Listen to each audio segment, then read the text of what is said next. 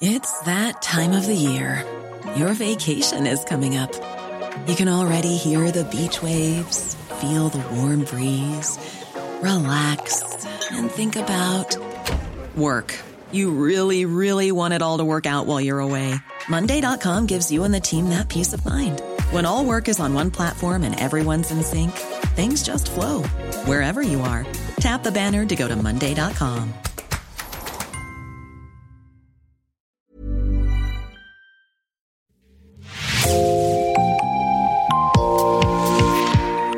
Bonjour et bienvenue dans l'actu dans la poche, le podcast quotidien d'actualité du Grand Sud-Ouest, signé Podcasting. Podcasting, ce sont des entretiens avec des journalistes, des médias indépendants de la région qui sont nos partenaires, mais aussi des séries, des longs reportages et des interviews. Je m'appelle Jean Berthelot de Lagleté et l'épisode du jour vous est présenté par Raphaël Larder de l'équipe Podcasting. Aujourd'hui, nous recevons Laurent Bigarella dans Podcasting. Bonjour. Bonjour. Vous êtes rédacteur en chef de la revue papier Aki, A2KI, du magazine culturel en ligne Le Type, dans lequel vous signez l'article L'iBot vu par 11 artistes et collectifs pour les 11 ans du club. Ce bateau métallique jaune et gris est amarré dans le bassin à flot. C'est une boîte de nuit réputée pour sa programmation musicale et pour avoir développé la scène techno à Bordeaux. Avant de parler de votre article, Laurent Bigarella, pouvez-vous nous rappeler ce que c'est l'iBot En quoi c'est un lieu mythique? Alors euh, l'iBot se définit comme un opérateur euh, culturel indépendant, je crois. Euh, c'est alors plutôt qu'une boîte de nuit, je dirais plutôt un club peut-être. Euh, puisque boîte de nuit peut y avoir une dimension parfois un peu plus de divertissement qu'une dimension culturelle. l'iBot, euh, c'est vraiment un acteur culturel euh, bordelais qui a un fort impact pour la, la scène euh, artistique locale notamment. Et, et donc c'est un, un lieu qui donc, comme je disais un club. Il y a également un lieu qui est rattaché qui s'appelle Blonde Vénus. Sur le parvis du bateau au bassin à flot. Et, et, donc le club qui vient de fêter ses 11 ans depuis bah, tout ce temps a invité énormément d'artistes euh, de la scène électronique euh, internationale. Et, euh, et, a eu un rôle important à Bordeaux euh, de par son lien avec la, scène locale euh, en invitant beaucoup d'artistes de Bordeaux et autour à venir se produire au bateau lors d'événements, lors de live, lors de DJ sets.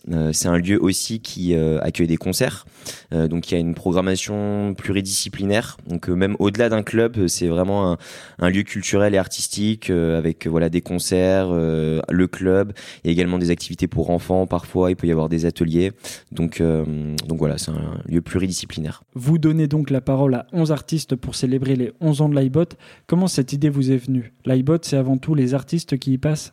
Et exactement, parce que en fait, euh, en 11 ans, euh, comme je disais, le, club a accueilli énormément d'artistes. Je sais pas si le club a fait le décompte du nombre d'artistes qui sont passés jouer dans son club, mais ça doit être, ça doit être énorme. Et, et donc du coup, l'idée de l'article est venue comme ça, c'est-à-dire ces artistes-là font l'identité euh, du club, tout comme son public. Mais là, le parti pris de l'article, c'était justement de donner la parole à ces artistes, à ces DJ, à ces producteurs qui ont noué un lien particulier avec le club. Euh, ça peut être par exemple des résidents euh, du club, puisque la, accueille bah, plusieurs résidents en fait qui ont régulièrement une date à, laquelle jouer à, à donc ça, ça peut être des résidents, ça peut être des des, artistes euh, nationaux qui ont une attache particulière avec le club. Euh, ça a été par exemple le cas de Aneta, euh, qui est une artiste de la scène techno française et qui est une artiste très très connue maintenant dans le monde entier en fait, qui vient de Bordeaux et qui du coup a, est, est, passé par l'iBot à ses débuts et donc du coup il y avait ce lien particulier. et puis voilà, puis ça peut être aussi des collectifs qu'on a interrogés ou même des médias comme Electrocorp par exemple qui est cité dans l'article, qui ont eu euh, qui ont eu l'occasion d'organiser des événements euh, dans ce club et qui donc euh, bah forcément ont créé là aussi une attache particulière parce qu'ils ont pu un peu faire leurs armes finalement dans ce club en testant leurs soirées, en invitant des artistes de la scène électronique internationale. Donc voilà, c'était un peu le pari de, de l'article, c'était vraiment de donner la parole à ces, à ces personnes-là et ces collectifs. Quel est votre sentiment après avoir mené toutes ces interviews? Les artistes sont-ils attachés à ce club? C'est ce qui fait un petit peu l'iBot Oui, voilà, c'est ça. C'est-à-dire que pour eux, euh, bah déjà en fait, l'iBot a quand même une résonance, euh, sinon bon française évidemment, mais sinon européenne voire internationale. Euh, c'est forgé une identité euh, assez forte sur cette scène internationale, puisque il y a beaucoup d'artistes qui passent quand ils passent à Bordeaux, ils vont ils vont ils vont jouer à l'iBot, et donc donc le club a, enfin a été identifié à ce niveau international et donc pour les artistes venir y jouer, il y a aussi ce, ce, cette forme de légitimité aussi que ça leur amène en fait de jouer dans ce club.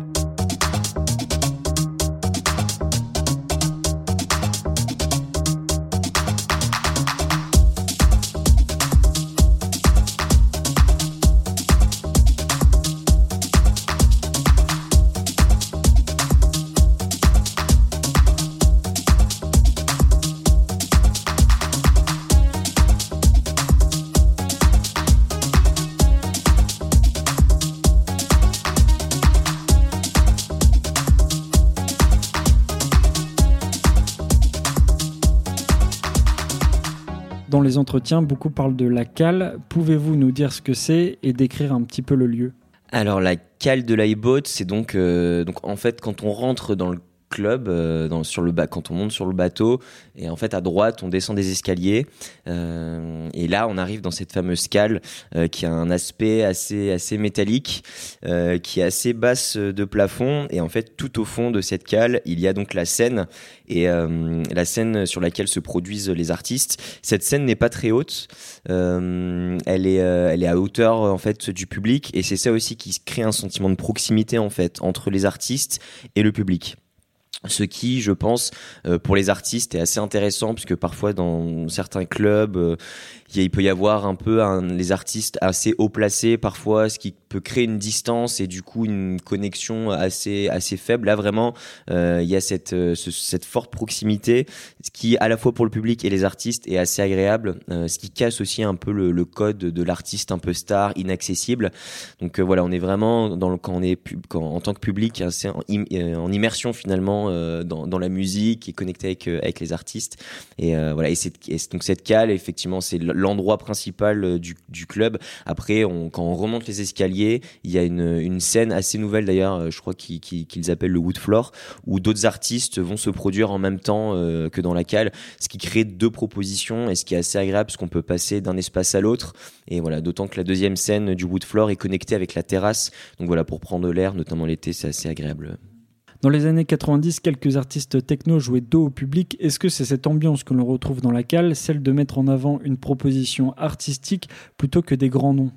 Alors euh, oui, alors j'étais pas au courant de, des artistes qui jouaient de dos au public, mais euh, en tout cas effectivement ça ça rejoint une, euh, une dimension qui est assez présente en fait au sein de la scène électronique parce que on le disait en introduction, la, la est un club, c'est pas vraiment une boîte de nuit et s'il y a vraiment une distinction à faire entre entre boîte de nuit, discothèque d'un côté et club parce qu'un club, il y a vraiment une proposition culturelle en fait derrière. Il y a une il y a une, direction artistique, une programmation, une intention artistique de programmer tel ou tel artiste, de faire une soirée cohérente avec des artistes qui vont tisser une identité artistique lors de cette soirée et donc finalement c'est ça qui prime en fait. Les gens certaines personnes vont vraiment venir parce qu'il y a des artistes spécifiques qui sont invités euh, lors des soirées, mais euh, au-delà des, enfin, au-delà des artistes, mais bon, les artistes y participent, c'est vraiment l'identité artistique de la soirée qui prime. Et, euh, donc finalement, en fait, de voir l'artiste jouer, alors quand c'est un live machine, c'est-à-dire des artistes qui vont vraiment composer en direct des, des, musiques euh, plutôt qu'un DJ set où là c'est vraiment on passe des disques les uns euh, aux autres. Les deux sont des propositions artistiques, mais il y a plus peut-être une dimension euh, spectacle quand il y a un live machine où là ça peut être intéressant de voir un artiste, mais finalement parfois voir un DJ jouer, même si certains ou certaines euh, font le show entre guillemets. Il y a vraiment quelque chose euh, qui, relève parfois du spectacle, mais au-delà de ça, c'est vraiment la, proposition artistique qui prime.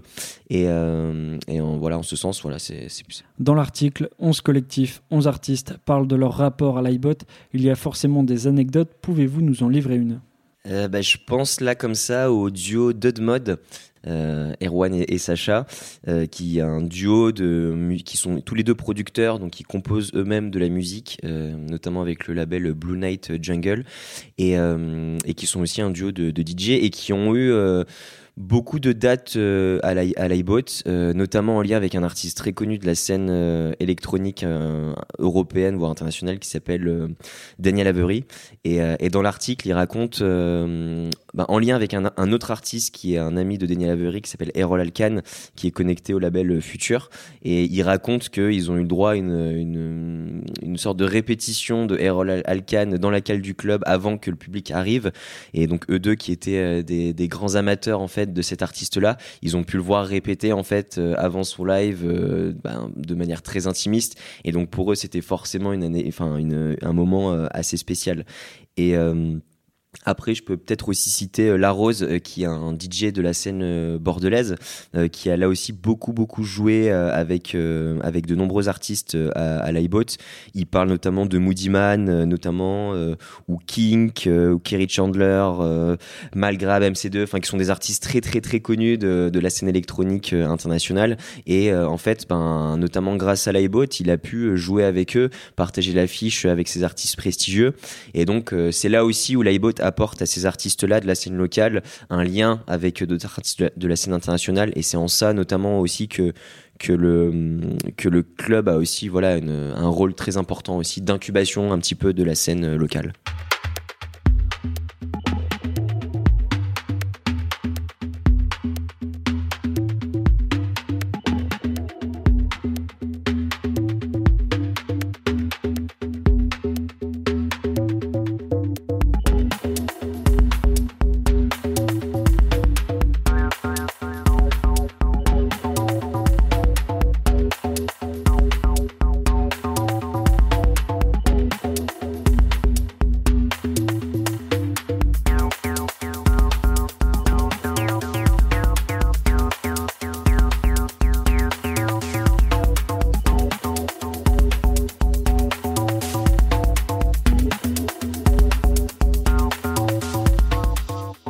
Sur les anecdotes que vous venez d'énumérer, Laurent Bigarella, mais la programmation du club est internationale. Est-ce dans l'ADN de l'iBot de s'ouvrir au monde entier? Est-ce aussi l'une des raisons de son succès? Euh, bah, en fait, déjà sur euh, la dimension locale où je parlais d'incubation, je pense que c'est assez important parce que le rôle d'un club aujourd'hui, au-delà d'être un lieu de diffusion, c'est-à-dire un lieu qui fait jouer des artistes, qui les invite sur ses programmations, sur ses soirées, un club comme l'iBot joue ce, ce rôle-là d'accompagnement finalement de la scène locale. Donc euh, là, notamment, le club accueille une dizaine d'artistes, je crois, en résidence euh, donc ce sont des artistes qui sont résidents de l'iBot, euh, qui c'est-à-dire régulièrement vont pouvoir venir y jouer, euh, venir jouer avec des artistes de la scène internationale, donc ils vont pouvoir se connecter avec des artistes parfois prestigieux de, cette scène internationale. le club joue aussi un, rôle important d'accompagnement, notamment à travers un, cycle de, de résidence. Donc au-delà des artistes qui sont DJ résidents, le, le club pardon accueille des artistes en résidence. Ça veut dire quoi? Ça veut dire que pendant une semaine euh, certains artistes, euh, donc euh, ben, qui sont résidents, vont venir répéter leur live, vont venir pendant une semaine pratiquer leur oui leur live avec des machines, en vue de le restituer auprès du public une semaine après. Et donc pour l'instant, euh, je crois qu'il y en a eu trois, euh, trois artistes résidents qui ont été accueillis dans ce cadre-là. Euh, KTV, qui est un artiste basque qui a pu répéter pendant une semaine et restituer son live auprès d'un public. Il y a eu le duo Baraka, qu'on a interrogé dans l'article notamment, qui pendant une semaine là aussi a pu répéter dans des conditions du coup. C'est ça qui est intéressant, c'est que le club offre vraiment sa boîte à outils pour les artistes, pour qu'ils puissent pendant une semaine expérimenter, tester, euh, voir quelles machines ils ont envie d'utiliser pour leur live, etc. Donc, euh, c'est ce qu'on peut en, général pas faire chez soi, parce que ces artistes-là n'ont pas de studio euh, souvent chez eux. donc Baraka, deuxième duo d'artistes. Et puis récemment, là, ben, en fait, suite, enfin la semaine qui a précédé les 11 ans du club, Romain FX, qui est un artiste qui est basé à Nantes, je crois, qui a vécu à Hong Kong pendant très longtemps et qui pendant une semaine, juste avant les 11 ans de l'iBot, pu répéter là encore une fois euh, son live, le, tester, l'expérimenter et puis le restituer à l'occasion des 11 ans de l'iBot. Donc voilà, on voit qu'il y a un vrai rôle, le, club prend ce rôle à cœur de accompagner les artistes pour qu'ils puissent se former notamment et puis leur offrir parfois le label iBot qui est du coup assez valorisant et qui donne une forme de légitimité à ces artistes. Est-ce qu'il y a une identité musicale liée à l'iBot ou c'est une vision un peu dépassée tant les artistes jouent dans beaucoup de clubs? Euh, non, non, c'est pas dépassé parce que certains clubs arrivent à, créer une identité artistique euh, particulière. Euh, je pense au Salon des amateurs, par exemple, à Düsseldorf, euh, en Allemagne, qui a un club qui a réussi à, créer une sorte de couleur artistique. Euh, il y a des clubs comme le Berghain à Berlin, euh, qui est une institution de la, des, clubs culture et de la scène techno européenne, où là aussi, les artistes qui sont labellisés Berghain, notamment via le label Osgun, et voilà, il y a, y a, cette patte-là. et puis, il y a d'autres artistes, enfin, pardon, d'autres clubs qui ont, qui ont réussi ce, ce pari. Je pense à Fabrique à Londres, par exemple, ou, d'autres. Euh, L'iBot euh, n'a pas encore, en tout cas, de label. Euh, je crois qu'à un moment, c'était en projet. Et, donc à travers ce, label iBot va pouvoir créer cette dynamique là de de mm, oui d'avoir de proposer à une sorte de ligne directrice une ligne artistique propre à l'iBot et voilà on on verra parce que c'est vrai que c'est aussi lié à la scène euh, bordelaise en fait qui euh, n'a pas forcément une, euh, une, identité artistique très claire parce qu'il y a autant des collectifs euh, très présents de la scène techno, il y a des artistes plutôt estampillés house music, des artistes des collectifs qui vont plutôt être sur des esthétiques micro house. Donc voilà, le, le, le club, je pense que s'il veut jouer ce rôle-là, il va aussi devoir affirmer une identité peut-être artistique ou alors ben dire que la singularité de cette scène bordelaise, c'est justement cette euh, diversité d'esthétique.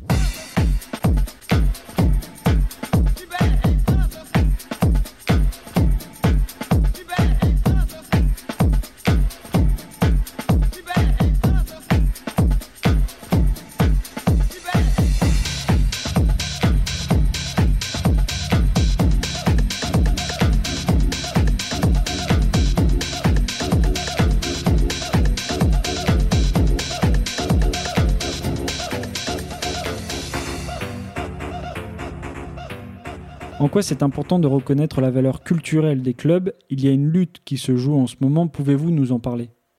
Oui, tout à fait. Alors, euh, on en a parlé un petit peu tout à l'heure, mais c'est important de faire la distinction entre euh, ce qui relève vraiment de l'entertainment, ce qu'on appelle le divertissement, euh, les, ce qu'on appelle les discothèques, où là, les gens, enfin, le public y va, et c'est très bien, mais voilà, pour passer une soirée euh, plutôt divertissante sans forcément prêter vraiment attention à la programmation artistique.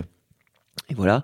Et de l'autre côté, les clubs euh, qui là ont une forte valeur culturelle parce que il y a des programmateurs ou des programmatrices qui font un vrai travail de, ce qu'on appelle de curation ou en tout cas de, programmation et, euh, et, donc voilà de qui, ont un vrai rôle et puis qui jouent ce rôle de dont on vient de parler d'accompagnement, de formation, etc. Et, et, il se trouve en fait que pour l'instant c'est cette dichotomie n'existe pas aux yeux des pouvoirs publics. C'est-à-dire que euh, discothèques et clubs euh, sont sous la même étiquette et relèvent euh, des compétences du ministère de l'Intérieur au niveau national.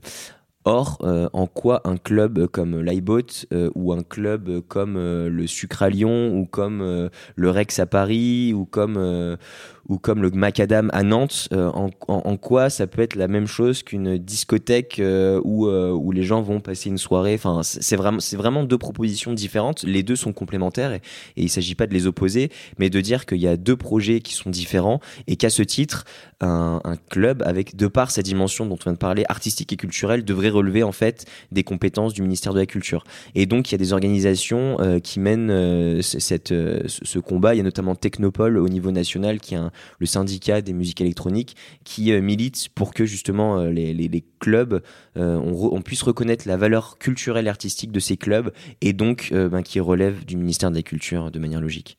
Pourquoi est-ce important pour eux d'être affiliés au ministère de la Culture pour toucher des subventions, avoir un statut spécial? Notamment, notamment, il y a cette dimension des voilà parce que les clubs sont constitués la plupart du temps en, société, donc donc ne sont pas des associations et donc ne peuvent pas prétendre à des subventions. Et on pourrait peut-être euh, imaginer. Bon après, suite au Covid, il y a eu beaucoup d'aides hein, quand même. On faut pas le faut pas l'oublier. Il y a eu beaucoup d'aides, les, les, plans garantis par l'État, etc. Les clubs en ont certains clubs en ont, bénéficié, mais euh, mais en tout cas réfléchir à comment les clubs, de par la proposition culturelle et artistique qu'ils proposent, pourraient être soutenus. Euh, ça me paraît important pour soutenir cet écosystème, cet écosystème qui, euh, à, l'instar de tout le, secteur du spectacle vivant, en ce moment, euh, c'est très difficile, c'est très difficile de vendre des tickets, voilà. Donc le modèle économique des clubs est en, péril. Et si on veut pas se retrouver comme en Angleterre en ce moment où énormément de clubs sont en train de fermer parce que justement il n'y a pas de soutien en fait.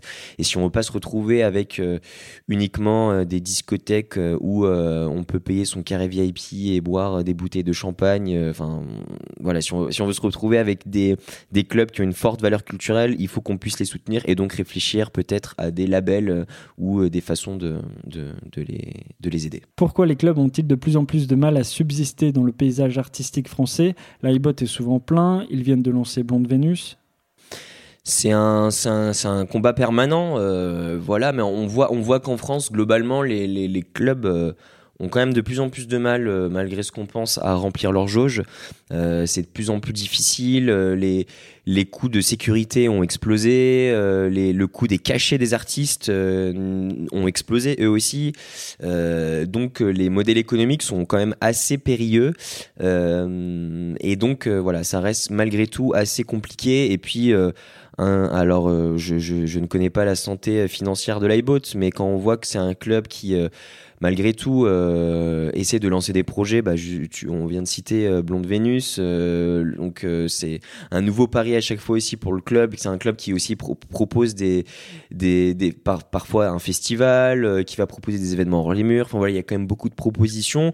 Et puis derrière, c'est beaucoup d'emplois aussi. C'est ça qu'il faut pas oublier. C'est beaucoup de salariés à temps plein, donc c'est quand même des coûts de fonctionnement qui sont assez élevés. Et donc si on a envie de, de soutenir ces emplois, cet écosystème, voilà, je pense qu'il faut avoir conscience que euh, de, toute cette chaîne de valeur qu'il y a derrière euh, pour les aider et les soutenir. Merci Laurent Bigarella d'être venu au micro de podcasting. Merci beaucoup. Votre article l'iBot vu par 11 artistes et collectifs pour les 11 ans du club est à retrouver sur le site de letype.fr. Merci Raphaël Larder. C'est la fin de cet épisode de podcasting. Merci d'avoir écouté. Réalisation Olivier Duval, rédaction en chef Anne-Charlotte Delange, production Sophie Bougnot, Clara Echari, Myrène Garaïco-Echea, Inès Chiari, Raphaël Larder et Marion Ruot. Coordination éditoriale et programmation musicale Gabriel Taïeb. Iconographie Magali Marico. Retrouvez-nous chaque jour à 16h30 sur toutes les plateformes d'écoute. Podcasting, c'est l'actu dans la poche.